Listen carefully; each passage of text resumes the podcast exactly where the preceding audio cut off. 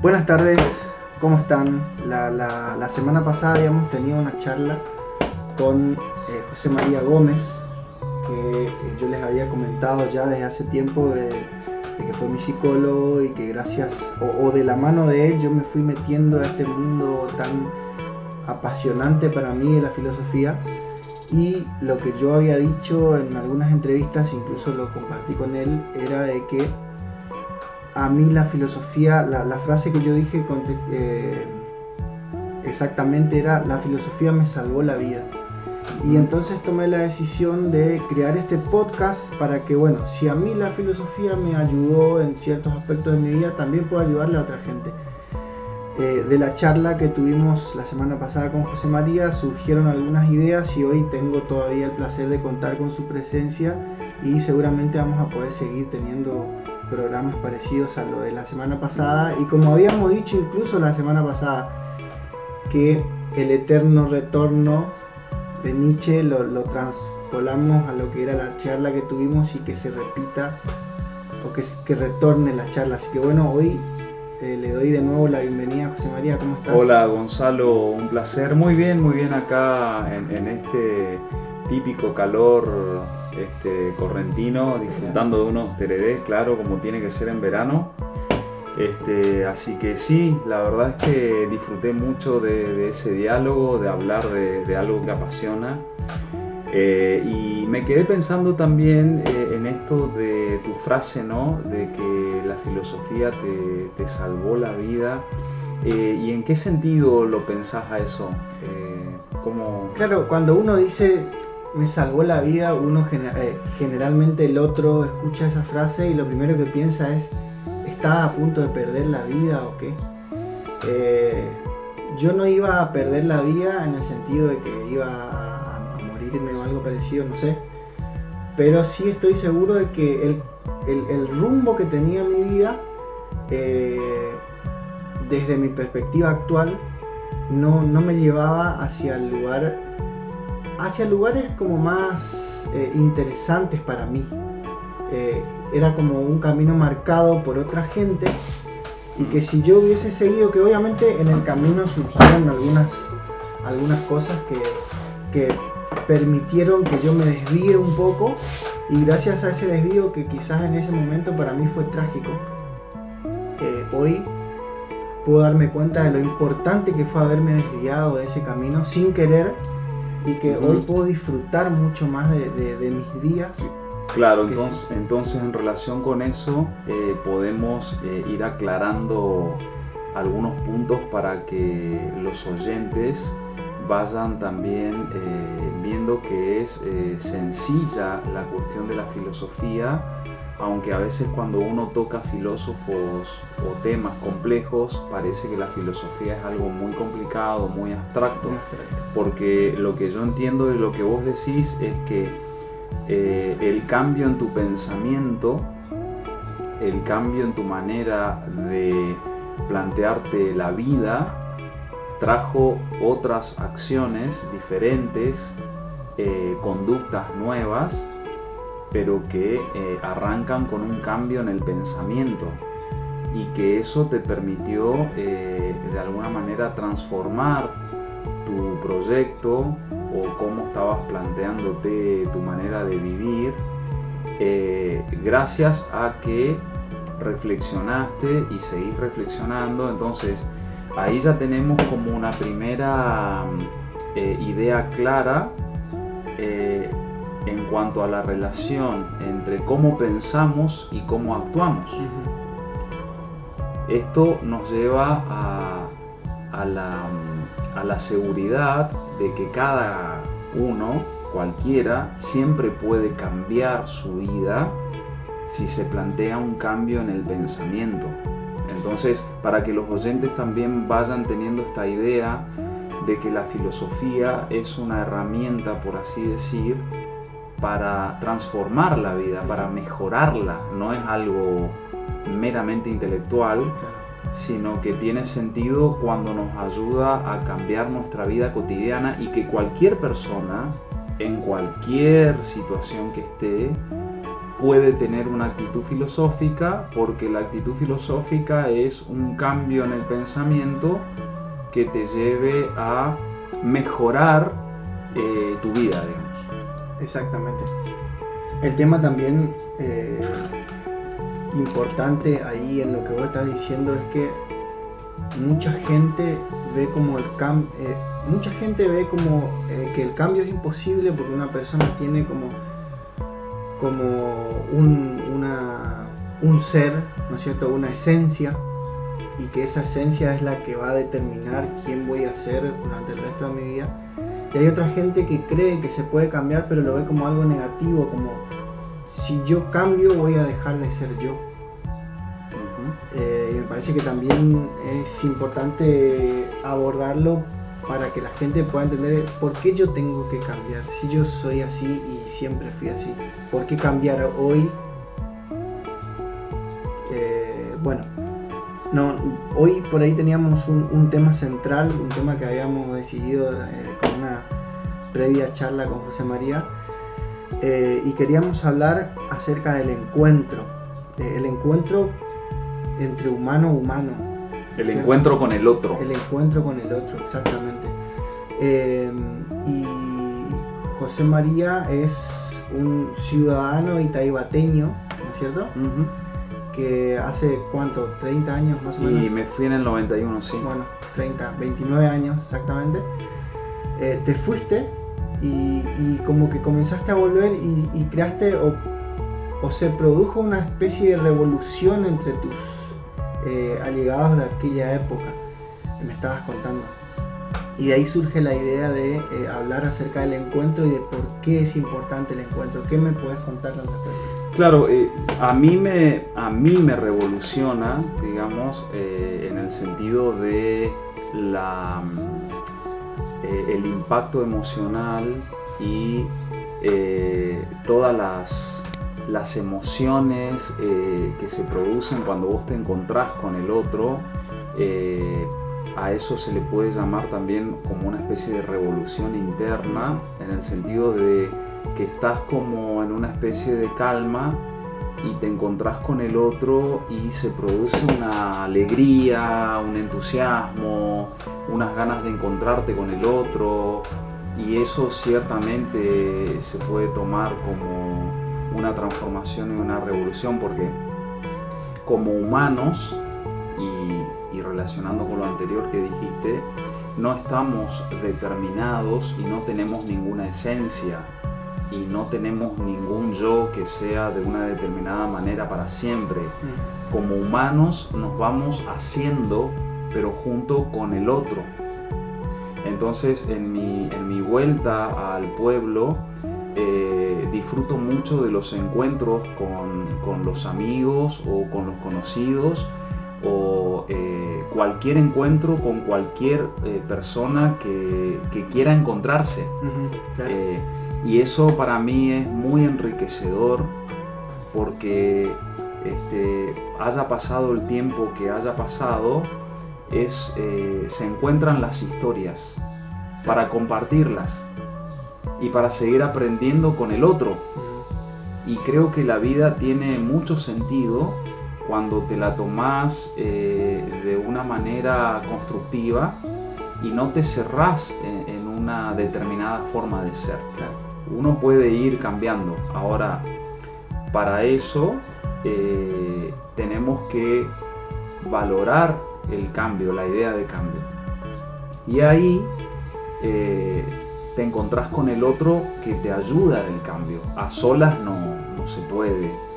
Entonces eh, yo estoy muy contento del de, eh, recibimiento de, la gente de Itaibaté, la hospitalidad, la cordialidad, eh, la apertura de, sus casas para recibirte o que se paren en la calle para charlar con uno.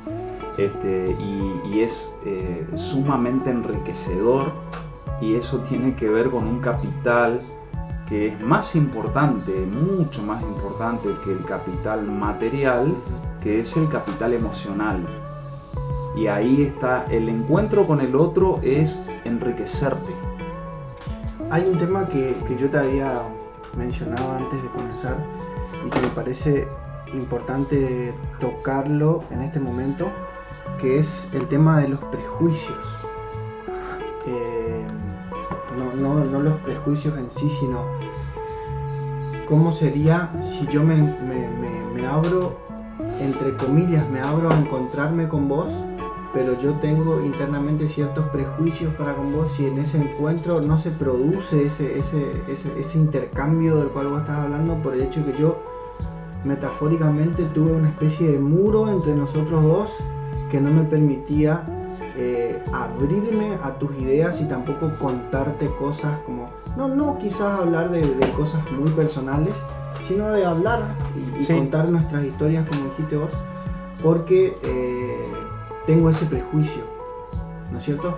Eh, y, la pregunta puntualmente que yo te había hecho hoy fuera del aire era, el individuo o, el humano, antes de encontrarse con otro humano, entonces debería tener alguna especie de trabajo previo para que ese encuentro se produzca y, poder vivir esa especie de transformación de la cual estás hablando? Eh, a ver, pienso que, lo primero que cada uno tiene que tener en claro es que valora el encuentro, eh, desea el encuentro, porque no, no toda persona desea el encuentro. Entonces, si, cualquiera eh, se alegra por el encuentro con el otro, y cuando me refiero a encuentro con el otro, me estoy refiriendo a esas relaciones donde te vas a enriquecer con el otro, vas a, vas a crecer junto con el otro. En ese sentido el encuentro. Entonces, eh, no hace falta que haya como un trabajo previo si la persona ya tiene en claro que desea encontrarse. Eso se va dando en la realidad de manera espontánea. Eh, yo he conocido mucha gente en este viaje eh, acá que no conocía o que conocían tal vez a mi madre, a mi padre, no se acordaban tanto de mí o generaciones más jóvenes que, no, te registran pero que este, desean encontrarse y, te encontrás en una charla, en un mate, en un tereré y ahí en el encuentro se da el enriquecimiento mutuo. ¿Pero por qué? Porque vos en tu vida ya te planteás eh, el deseo del encuentro. Cuando ese deseo está, digamos, que está en todos, eh, aclaremos esto, todo humano desea encontrarse. El tema es que en la historia de cada uno pasan cosas que hacen que se construyan estas barreras o estos muros de protección, llámese prejuicios, miedos, lo que sea, y entonces eh, hay gente que tiene miedo al encuentro. Entonces eso sí, eh, digamos, eh, lleva tiempo para el que se plantee derribar esos muros porque tiene que ir abriéndose y eso a veces no es tan sencillo. ¿Y por qué tendría que alguien que no, alguien que no, que no tiene esa, esa que, no conoce en, sí actualmente su necesidad del encuentro, que no, no percibe esa necesidad de encuentro, ¿por qué tiene que derribar esa, estructura? ¿Por qué pensás vos que sería importante? Yo no tengo ganas de encontrarme con alguien que no pertenece a mi círculo social. ¿Por qué yo tendría que... de qué me, ¿Cuál sería mi beneficio al derribar esa, estructura o, esa barrera? Mira, eh, hay estudios hechos acerca de qué es lo que hace feliz a la persona eh, un grupo de investigadores hizo un estudio por décadas a, dos grupos de, personas y está comprobado ya que lo que hace feliz al sujeto, al ser humano, eh, es el vínculo con el otro, el encuentro con el otro, lo social, el enriquecimiento y la variedad en sus relaciones sociales es lo que es lo más importante en una vida feliz. Por lo tanto, la apertura al encuentro y el desear encontrarte ya te está garantizando que tu vida va a mejorar. ¿sí? Ahora, para eso vos eh, tenés que desear que tu vida mejore. Porque no todo humano desea que su vida mejore. O si no, no veríamos tantas personas haciendo cosas en contra de su propia vida. No veríamos grupos de jóvenes o de adultos o de la edad que sea en el mundo de las drogas o en distintas conductas que son ciertamente eh, destructivas. Eh, pero bueno, eso sucede por distintas cuestiones en la historia de cada uno, ¿verdad? Pero este, eh, cada vez que uno se abre al encuentro y los prejuicios van cayendo, uno disfruta de una alegría eh, incomparable. Es decir, es una alegría porque estás mejorando. Muy distinta eh, esa alegría a ese placer que sienten algunos cuando, no sé, este, eh, viven del chisme, del rumor o de la desgracia ajena, que también da placer, pero es un placer en lo, en lo que hace mal, digamos, es un placer como, en lo que destruye. como algo parecido a lo que producen los vicios, las adicciones, las drogas, que da como una especie de placer efímero y que al ser tan efímero y es lo único placentero que yo estoy experimentando o, una de las pocas cosas a mí me lleva a la necesidad de volver a, a, consumirlo. Claro, ¿te acordás que, que en, el programa sobre Nietzsche, este, bueno, quedó, quedó muy claro que hay una crítica fuertísima a la religión? Pero las religiones eh, están eh, llenas de metáforas y de relatos que nos ayudan a pensar nuestra vida. Por ejemplo, si uno analiza eh, la parábola de, del hijo pródigo, ese relato donde este, el hermano critica al padre porque eh, le da todos esos beneficios al hijo que vuelve y que se había ido, siendo que el que se quedó era el que trabajaba, etc. Y el padre nunca hizo una fiesta por él. Bueno, en, ese, eh, en esa metáfora, en ese relato eh, bíblico, está el encuentro y la alegría del encuentro. Es decir, el otro vuelve porque también está, eh, digamos, esto del prejuicio hace que eh, hayan personas que pasan años sin saludarse, por ejemplo, porque tuvieron un problema hace no sé cuántos años y se, a lo mejor se cruzan en el supermercado, en la calle y no se hablan, están en un desencuentro. Siempre que uno supere el rencor, la bronca, la rabia y le dé lugar al encuentro, eh, va a sentir una alegría eh, esa alegría saludable. En el único sentido que se puede hablar aparte de alegría es en el sentido saludable. Porque uno puede ver a que alguien aparentemente está alegre, este, pero no es una alegría. Pero el interior está. Eh, claro, exactamente. sí, es como una máscara. Exactamente. Entonces, eso del encuentro está en, en, en muchas metáforas o, cuando nosotros hablamos del mate, eh, el mate como, símbolo de amistad, de encuentro, todo el, digamos los, eh, las letras de, canciones, las los distintos relatos, este, sea el género que sea de música, ¿no? Eh, tarde o temprano hablan del encuentro, también del dolor del desencuentro, de la pérdida de un amor o de un amigo o de un familiar, lo que sea. Y todo eso nos refleja que como humanos nos vamos, sí, nos vamos construyendo en los encuentros.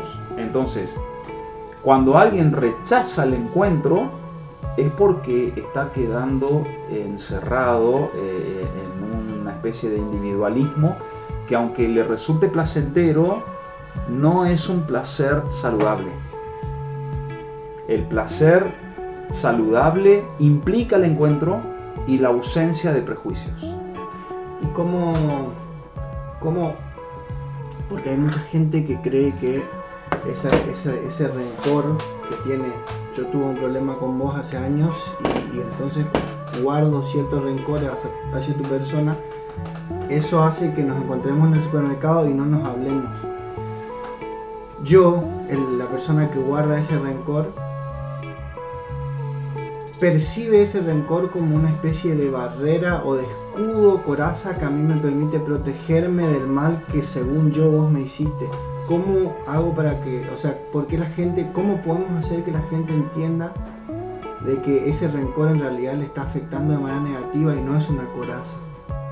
O sea, que esa es, según lo que vos me estás diciendo, es una especie de cáncer que les está consumiendo por dentro en lugar de abrirse al encuentro y de darse cuenta de que el otro que me lastimó hace años realmente cambió o que no tuvo intenciones de, lastimarme. Sí, aunque a veces sí hay eh, personas que tienen ciertamente la intención de lastimar y de destruir, pero digamos, eh, si uno va haciendo un, trabajo con su vida en el cotidiano, ¿no? proponiéndose mejorar cada día, el rencor va desapareciendo. ¿Por qué? Porque eh, vos, aunque no significa que termines siendo amigo de alguien que, bueno, este, te lastimó y que vos no sabes si te puede seguir lastimando, lo que sea, porque también está está siempre la posibilidad como humanos que somos y que forma parte de nuestra vida la equivocación y el error, pero para eso hay que vencer, por ejemplo, una barrera que a veces es muy poderosa, que es el orgullo. Mm. Hay gente que le cuesta mucho admitir sus errores, pedir disculpas, reparar lo que dañó. Este, eh, pero cuando eso sucede, cuando alguien se da cuenta de que cometió un error y va y lo repara, eso ya eh, es de alguna manera construir. Si el otro sigue con el rencor, es un problema del otro. Este, eh, y le llevará su tiempo o nunca lo superará o lo que sea. A veces vos ponele, eh, digamos, podés saludar a esa persona en el supermercado para seguir con el ejemplo y no te responde, es decir, eh, te es indiferente, tiene una actitud de indiferencia hacia vos, pero vos tuviste una actitud de apertura. Es decir, no, te no deberías hacerte cargo, eso no significa que siempre vayas a estar saludándolo porque, digamos, este, pero... ahí viene eso que decías vos al principio, el que, tiene, el que quiere encontrarse Tal cual. Porque abrirse al encuentro tampoco significa que yo me, obsesione con encontrarme con vos, sino que abrirme al encuentro con el humano en sí. Te abrís al, te abrís al encuentro, pero no, no persistís eh, ante el rechazo, sería decir, porque el rechazo forma parte de los vínculos también.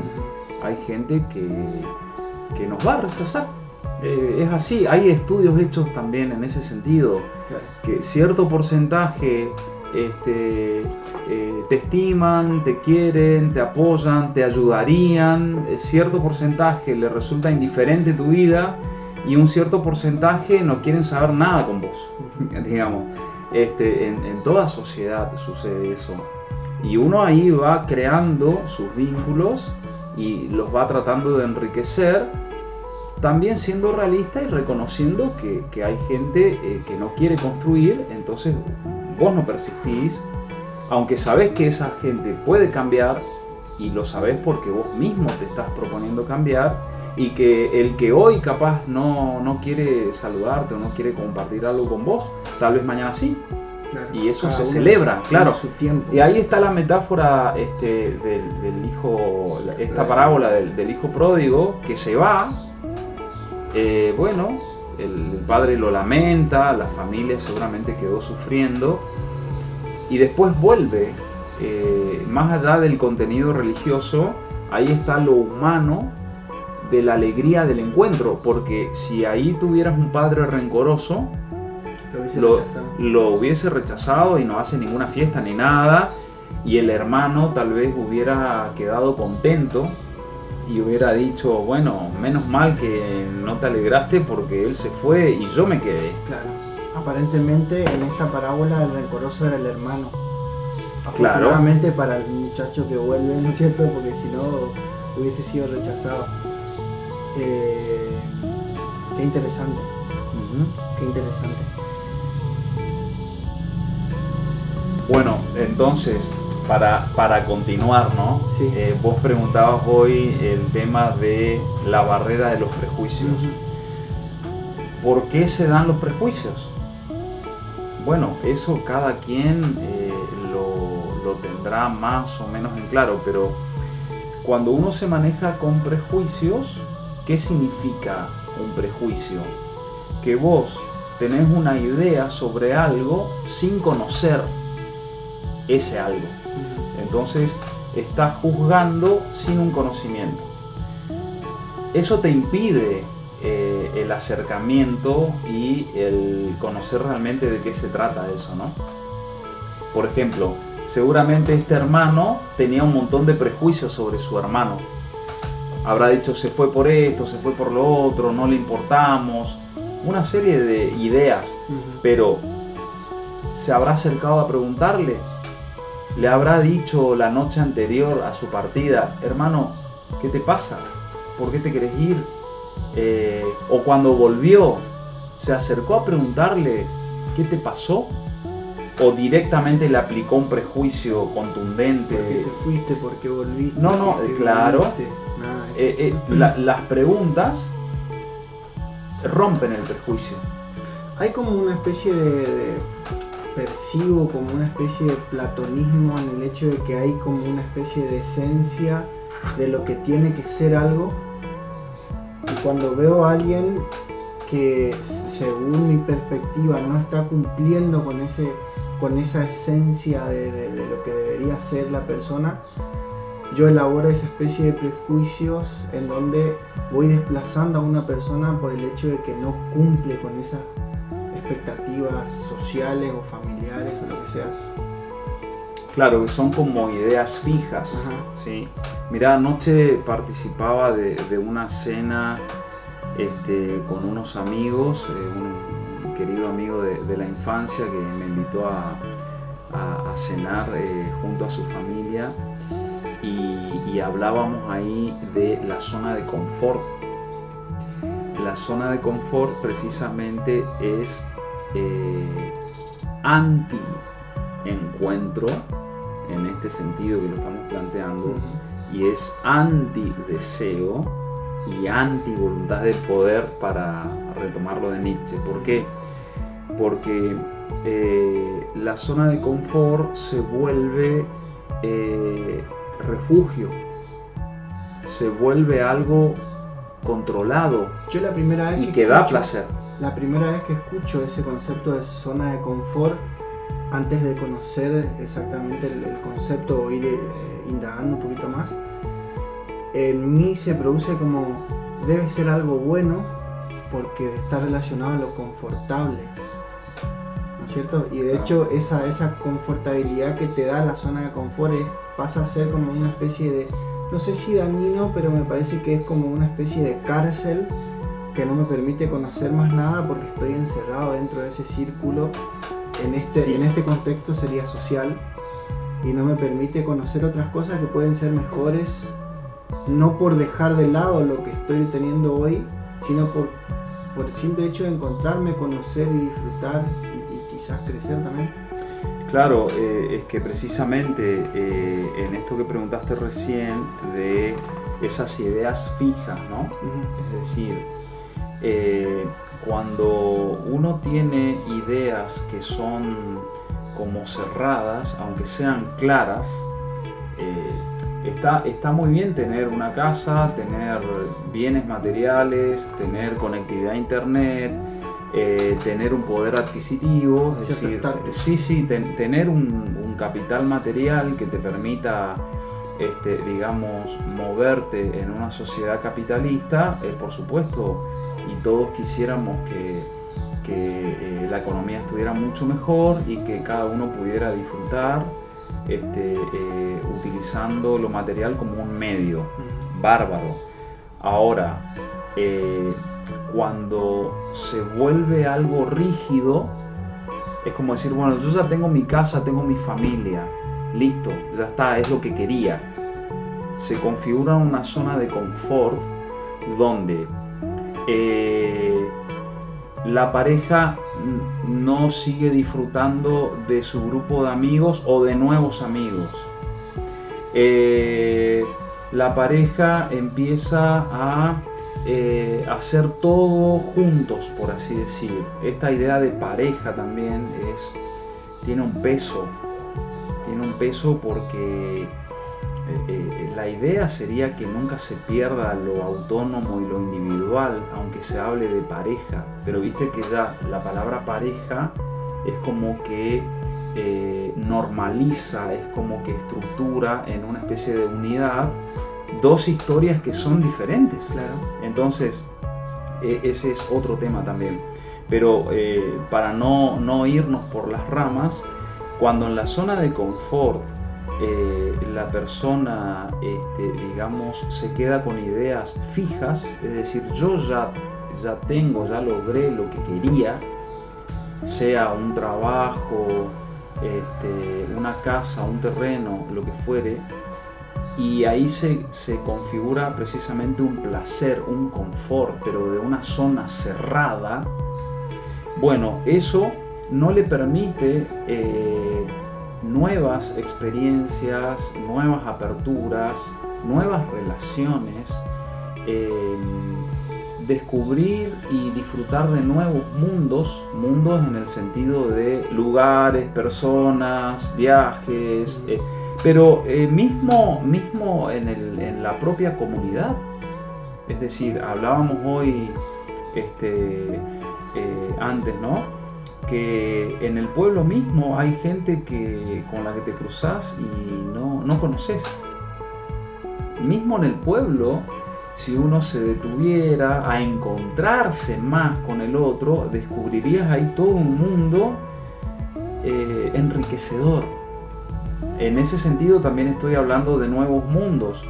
No sé, te encontrás con alguien del barrio Cambacuá que nunca te detuviste a charlar y te invita a su casa, te presenta a su familia y te empieza a hablar a qué se dedica y ahí descubrís un nuevo mundo de alguien que vivía cruzando la calle asfaltada, claro. Este, eh, a eso me refiero. Eh, hay algo que, se me vino a la cabeza cuando vos estabas hablando de esto de del encuentro y de, la gente que no se que no se habla en la misma comunidad puntualmente acá en Taibaté em, me fue imposible no pensar en, en, el escuchante que está del otro lado y decir, está todo muy lindo esto, pero acá en Taibaté no se va a poder lograr porque la gente en sí es prejuiciosa.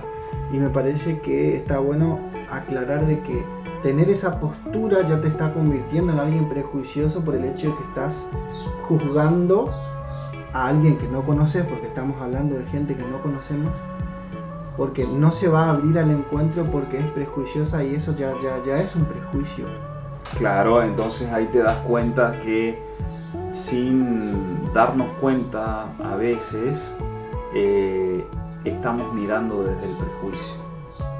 Porque eh, la verdad es que te encontrás con la gente eh, en el pueblo a charlar y la mayoría se alegra, charla con vos, este, em, te ofrecen una cordialidad, una hospitalidad y, y, disfrutás de ese encuentro. Entonces también ese es un prejuicio. Entonces, la suma de todos los prejuicios hace que no se dé el encuentro.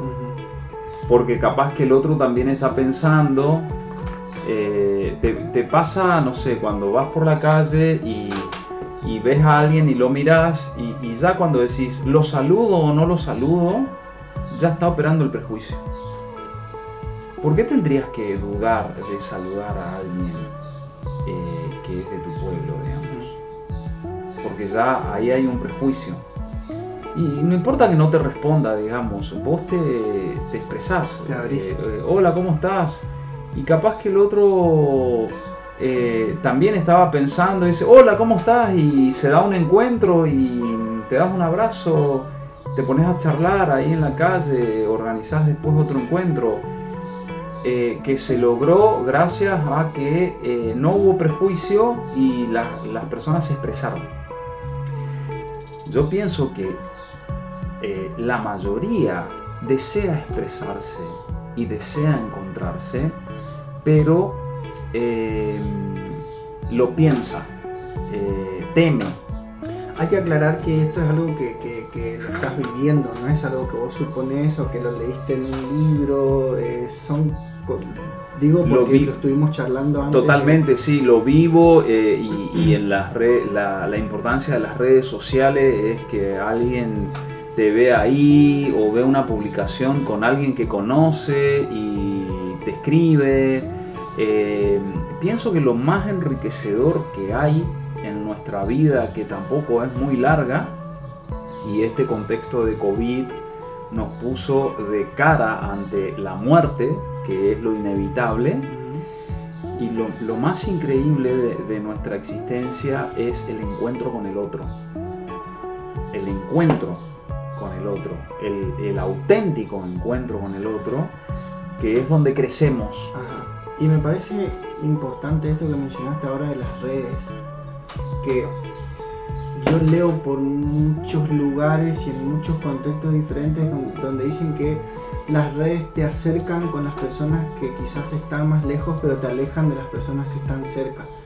Y me parece que tiene mucho que ver con la importancia de estar atentos a que este tipo de herramientas son eso, son herramientas y, no pasar a ser nosotros herramientas de las redes para que no, para que no nos aleje de ese encuentro realmente, o sea, utilizar esas herramientas. Tal cual, para mí las redes sociales y, que vivimos en una realidad cada vez más eh, virtual, este, de hecho tu trabajo tiene bastante que ver con eso, claro. el mío también y más en contexto de pandemia, este, eh, y es algo genial, eh, la transformación sociocultural es inevitable y el que se pelea con eso, eh, bueno, eh, que se prepare para la frustración porque va a suceder igual, digamos, y uno tiene que estar abierto a eso. Eso también te posibilita el encuentro. Y, las redes sociales, este, bien utilizadas, promueven el encuentro. Vos podés disfrutar de una mateada por Zoom estando yo en la Patagonia y el otro en la Quiaca, en Itaibateo, donde sea, y eso te entusiasma para que en algún momento te encuentres en la realidad física. Claro. Entonces es muy importante. Eh, por supuesto que también las redes sociales se convierten en zonas de confort y de escape de la realidad concreta. De todo pasa, digamos. Porque te puedes hacer adicto a, las redes sociales y no saludas a tu vecino. Entonces, eh, a ver, tengo 3 millones de amigos, por exagerar. Eh, ¿Qué amigos? Yo te veo eh, solo siempre. Claro, es decir, eh, no, pero yo estoy ahí, estoy no sé cuántas horas por día en Facebook o en Instagram. Compartí una foto y tuve 50 me gusta. Claro, claro. Una, una, cosa, una cosa no quita la otra en el sentido de que, no sé, eh, vos podés eh, ser una persona, un youtuber, por ejemplo, pero este, no, no te alienás ahí. Es tu trabajo, pero te saludas con la gente, comes un asado, compartís un mate. Eh, es decir, el encuentro en el formato que sea, pero, pero que sea encuentro y que nos acerque. Y cuando esa apertura está, tarde o temprano te vas a querer ver con el amigo virtual, si es que se está dando el encuentro porque vos podés tener un montón de este, amigos, entre comillas, este, eh, en una red social, pero no necesariamente te estás encontrando. Eh, puedes estar hablando, eh, pasan los grupos de WhatsApp también, que vos te das cuenta que en las temáticas que tocan muchos hay más desencuentro que encuentro. Porque son memes, chistes todo el día, reírse de no sé qué, que está genial hacer chistes y compartir memes, pero este, también eh, en algún momento, che, ¿cómo están? ¿Cómo estás? ¿Cómo te fue? ¿Cómo la estás pasando? ¿Qué es de tu vida, tu familia? Cosas que son básicas de sentido común que a veces ni se preguntan más por la, el predominio de los memes o de lo que le pasa a otra gente, o a un equipo de fútbol, o a un partido político, o a lo que sea. Exactamente. Que no está mal el, el, tema en sí, pero que cuando pasa a ser algo centralizado y se, y se evita ese tipo de, de, encuentro más, más emocional. Claro, en esta mirada ética, porque también ahí está la cuestión ética, podríamos como decir que todo aquello que promueva el encuentro en el sentido de lo que hace bien o aporta bienestar, ¿sí? Es algo bueno. Hoy, antes de que comencemos a grabar, me dijiste algo que me pareció interesante mencionar y, y, hablarlo, el tema de que por algo Sócrates no escribió nada, que es algo que hay diferentes teorías, gente que dice que, que era analfabeto, gente que... Pero me parece fundamental esto que dijiste, no escribió nada porque eh, él utilizaba el tiempo que podría estar escribiendo a lo mejor lo utilizaba en encontrarse con la gente. De hecho era lo que él hacía, que caminaba por la plaza y, se ponía a hablar con la gente. Claro, sí, tal cual. Este, él eh, lo conocemos por su discípulo, eh, porque eh, al no lo, mismo que la, figura de, Jesús, ¿verdad? Es decir, conocemos por lo que se escribió entre 30 y 40 años después de su muerte, digamos, ¿no? Por lo que se recopiló de la, del relato de, lo oral, de la oralidad. Este, pero Sócrates consideraba que eh, la filosofía y el cambio este, y tratar de vivir una vida más sabia, sabia en el sentido de esto del encuentro, no eh, sabia de lo intelectual, de cuántos libros hay que leer por año. No, no, la sabiduría práctica, él iba a la plaza pública en Atenas y se juntaba a charlar ahí con las personas, eh, mucha juventud ateniense, simplemente para pensar eh, de manera transformadora. Es decir, eh, pensar es darle lugar a las preguntas, tratar de lograr respuestas, pero para nuevas preguntas. Siempre es más importante la pregunta que la respuesta. Eh, entonces, él disfrutaba de eso, del encuentro social con los otros y filosofar ahí, pero para que cada uno volviera a su casa transformado, digamos, ¿no? Bueno, esto no cayó bien, y le hicieron lo que le hicieron, digamos, ¿no? Pero porque se consideraba como que era eh, un, revolucionario eh, y desde esa mirada política de Atenas estaba mal lo que él estaba haciendo. Eh, siempre va a haber un choque entre la mirada de una sociedad conservadora y lo que se trata de innovar. Bueno, eso le pasó a él.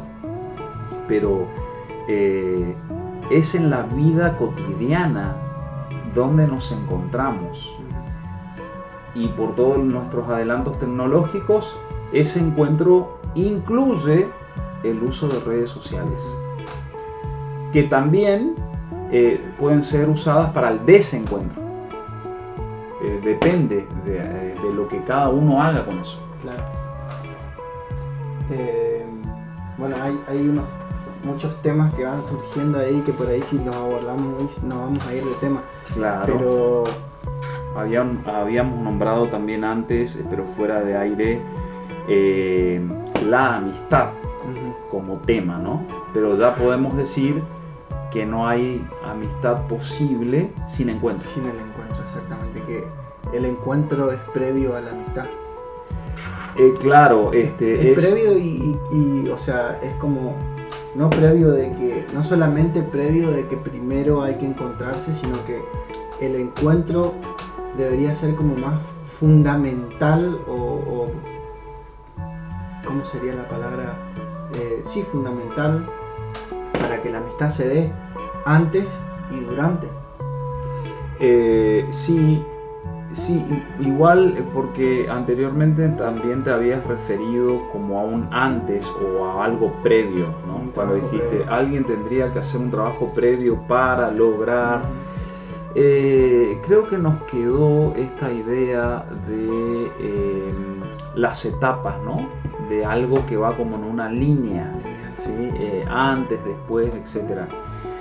Y yo pienso que eh, digamos, en una amistad, cuando uno va a hablar de una amistad en el sentido auténtico, eh, difícilmente podemos hablar de amistad en las redes, digamos, porque aunque tengas una lista de amigos, este, la verdad es que somos de la mayoría desconocidos, digamos, este, por las solicitudes que envían y demás, y que uno eh, en general tiende a aceptar.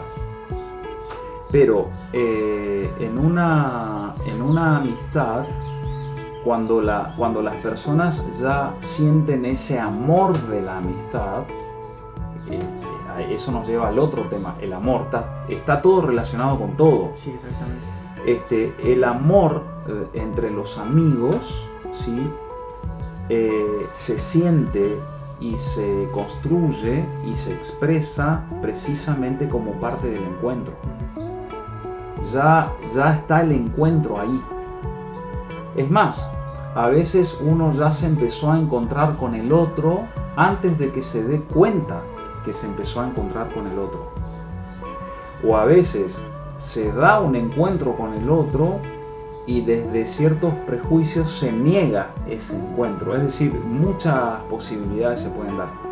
Pero eh, siempre que hablamos de amistad hay encuentro. Eso eh, no significa que no se atraviese por conflictos, eh, por enojos, por discusiones, pero siempre sabiendo que la idea es seguir encontrándose, porque si ante el mínimo conflicto los amigos, entre comillas, se dejan de hablar, nunca hubo encuentro y nunca hubo amistad. No hubo apertura. No, aunque se hayan dicho que sí, que son amigos y qué sé yo, es en la dificultad donde se, le toma prueba, por así decir, a la amistad o a cualquier relación. Porque si hay amor de amigos, es decir, que hay encuentro, en la dificultad se supera eso. Y eso también se puede traspolar a la pareja, a, otro tipo de relaciones, no, no simplemente en la amistad, sino que a todo tipo de a todo tipo de relación, porque precisamente las relaciones en sus diversas expresiones, sea eh, de los padres con los hijos o entre los hermanos, eh, entre los amigos o noviazgo o como se le llame, matrimonio, en fin, compañeros de trabajo, colegas, este, em, cuando el encuentro se da, ¿sí? cuando el encuentro se da, las personas crecen se crece en el encuentro. Y si salimos a hacer una encuesta y le preguntáramos, ¿usted desearía crecer, mejorar, ser feliz? Todos responderían que sí. Entonces después em, resulta llamativo que si todos queremos mejorar y ser felices y estar alegres, eh, ¿por qué a veces nos cuesta tanto encontrarnos con el otro? ¿O por qué discriminamos o por qué eh, ponemos las barreras del prejuicio si somos conscientes que queremos mejorar. Con alguna gente no nos juntamos y ni las conocemos. Pero nos parece que, o nos dijeron que, alguien dijo que, y todo eso es el mundo del desencuentro. A mí me gustaría, antes de ir cerrando, pues ya creo que ya estamos en tiempo, ¿Ah? eh, contar experiencias que a mí me pasaron. No, no voy a dar nombres ni puntualizar, pero me ha pasado en más de una oportunidad eh, haber tenido este prejuicio con, un determinado individuo, una determinada persona, y, no hablarme con esa persona porque era tenía ese prejuicio elaborado o armado, tenía esa barrera. Y después quizás por cuestiones laborales o por necesidades de una o de otra parte, hubo que, se, se produjo ese encuentro casi, casi involuntariamente y en donde yo terminé descubriendo de que estaba mal lo que yo estaba lo que yo tenía elaborado no no no era como yo pensaba y terminé haciendo buenos amigos eh, y me parece que debe haber mucha gente que le debe, haber pasado esto eh, por ahí me gustaría eh, invitar a la gente a que vaya a YouTube que nos busque desde el margen y este capítulo ya le vamos a ya vamos a dejar de tener esa linealidad en los el conteo que veníamos teniendo, o quizás vamos a mantener el conteo, pero vamos a ponerle un título que hoy va a ser el encuentro con el otro. El encuentro con el otro. Y que nos cuente qué, experiencia nos pueden contar, qué les parece esto del encuentro que estuvimos hablando, en qué discrepan o, con qué están de acuerdo también con lo que estuvimos hablando hoy. Y, así vamos teniendo una especie de retroalimentación de, para que este podcast no sea como un antes monólogo por mí y ahora que no sea solamente el encuentro entre vos y yo, sino que oyentes también tengan ese encuentro para con nosotros de manera virtual en principio. Por supuesto, sí, este, eso es muy importante y, esto que decís eh, tiene que ver con, la sencillez y, y la humildad también en nuestra manera de pensar, de no creer que tenemos la verdad de trabajar en desarmar nuestros prejuicios, pero que eso implica darnos un tiempo para pensar y para también dudar de nosotros mismos. Es decir, eh, si uno no duda, en el sentido de la duda eh, de lo que está manteniendo eh, como una certeza, ¿no? Como, porque siempre es mucho más fácil ver el error o el defecto en el otro o siempre es más fácil en, esto del prejuicio echarle la culpa al otro porque ahí es como que eh, vos te ahorrás mirarte a vos mismo y preguntarte si no estarás equivocado entonces si uno se pone a reflexionar acerca de su propio prejuicio y se da cuenta que está en una equivocación, eso te permite acercarte. Se tiene que convertir en acción. Se tiene que convertir en acción porque si yo me doy cuenta que cometí un error con vos y que la verdad es que vos tenías razón en aquel conflicto que tuvimos, eh, X, y me doy cuenta y digo, tenía razón Gonzalo, la verdad es que le debo una disculpa y después me cruzo con vos y no te saludo. es decir, por más que yo me di cuenta, no se convirtió en acción transformadora. Entonces yo te digo, Gonzalo, tenés un minuto, quiero charlar con vos, ahora, cuando puedas, qué sé yo.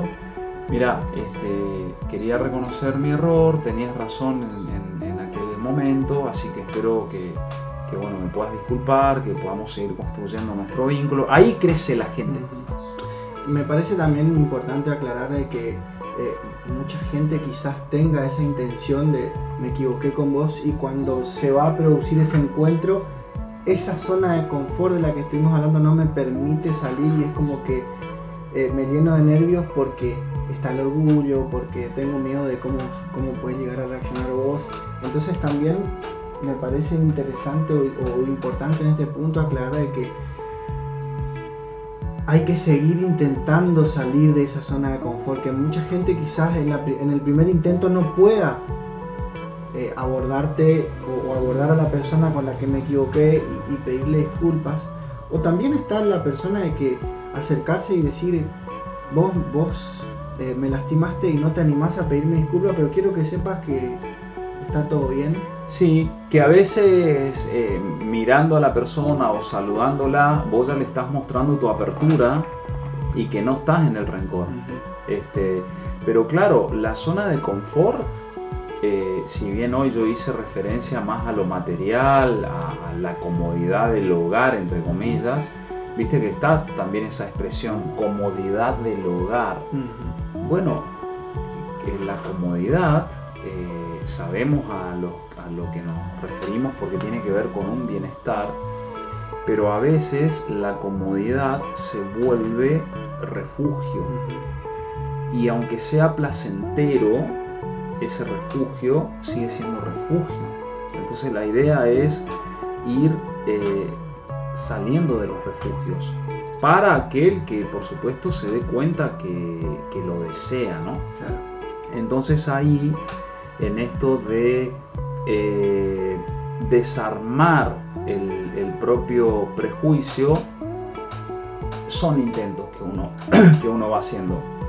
Lo ves al otro, no te animas a acercarte, pero te seguís proponiendo. Entonces tal vez en el tercer encuentro o en el cuarto, en algún momento lo lográs. El tema es cuando ya te, te cerrás y, decís, no, eh, listo, como, como está esa expresión, le hago la cruz. Este, que fíjate que tiene todo ese, peso de tachar a alguien. Claro. Eh, hay que intentar siempre el encuentro eh, superando la vergüenza, la timidez, el miedo, eh, un miedo muy arraigado a veces que es el miedo al rechazo. Vos imaginás antes que el otro te va a rechazar, pero lo estás imaginando. Es un prejuicio. Sí, claro, no sabes si, y si te rechaza, si sucede en la realidad, este, vos tenés que estar contento de que vos te abriste. Es un problema del otro el rechazo.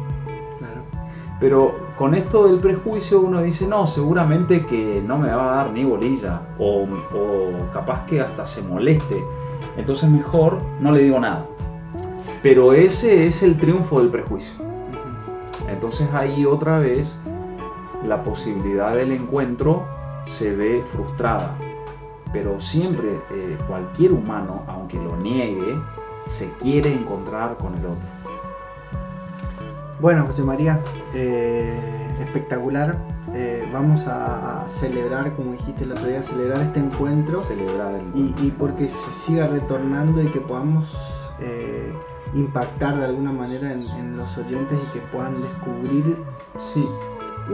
una semilla en este, en este podcast que les lleve a la reflexión tan siquiera y si eso les lleva a, abordar algunas problemáticas que tienen en sus vidas, sea desde la filosofía o desde la reflexión misma, buenísimo. Y lo que estaría bueno, eh, no sé si lo tenés incorporado, pero cuando la gente escuche el programa, que pueda enviar preguntas, eh, debe haber algún teléfono de tu programa o de la radio o que llame, eh, que de alguna manera plantee sus interrogantes o sus puntos de vista, porque es una manera de dialogar con, la comunidad, que pueda a través de los canales este, de comunicación, sea redes o telefónicamente, eh, poder eh, plantear sus preguntas o sus críticas o su,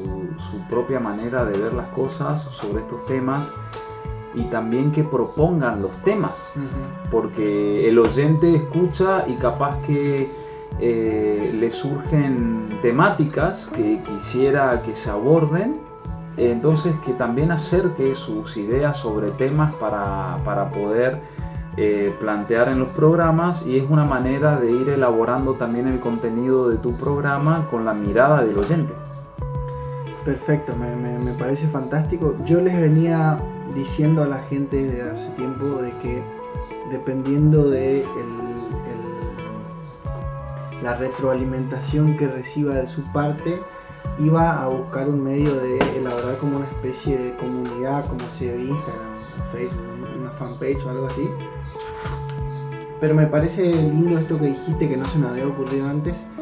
Voy a dar mi número para que el que escuche y tenga ganas eh, y que también tener en cuenta que eh, ya sea dejar un comentario en YouTube o en Instagram o en Facebook implica dar tu, salir del anonimato, ¿no es cierto?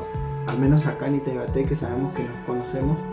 Pero ya cuando yo doy mi número, a lo mejor escribe alguien y no, no necesariamente tengo que decir José María me escribió y me dijo tal cosa, sino que simplemente va a ser el oyente.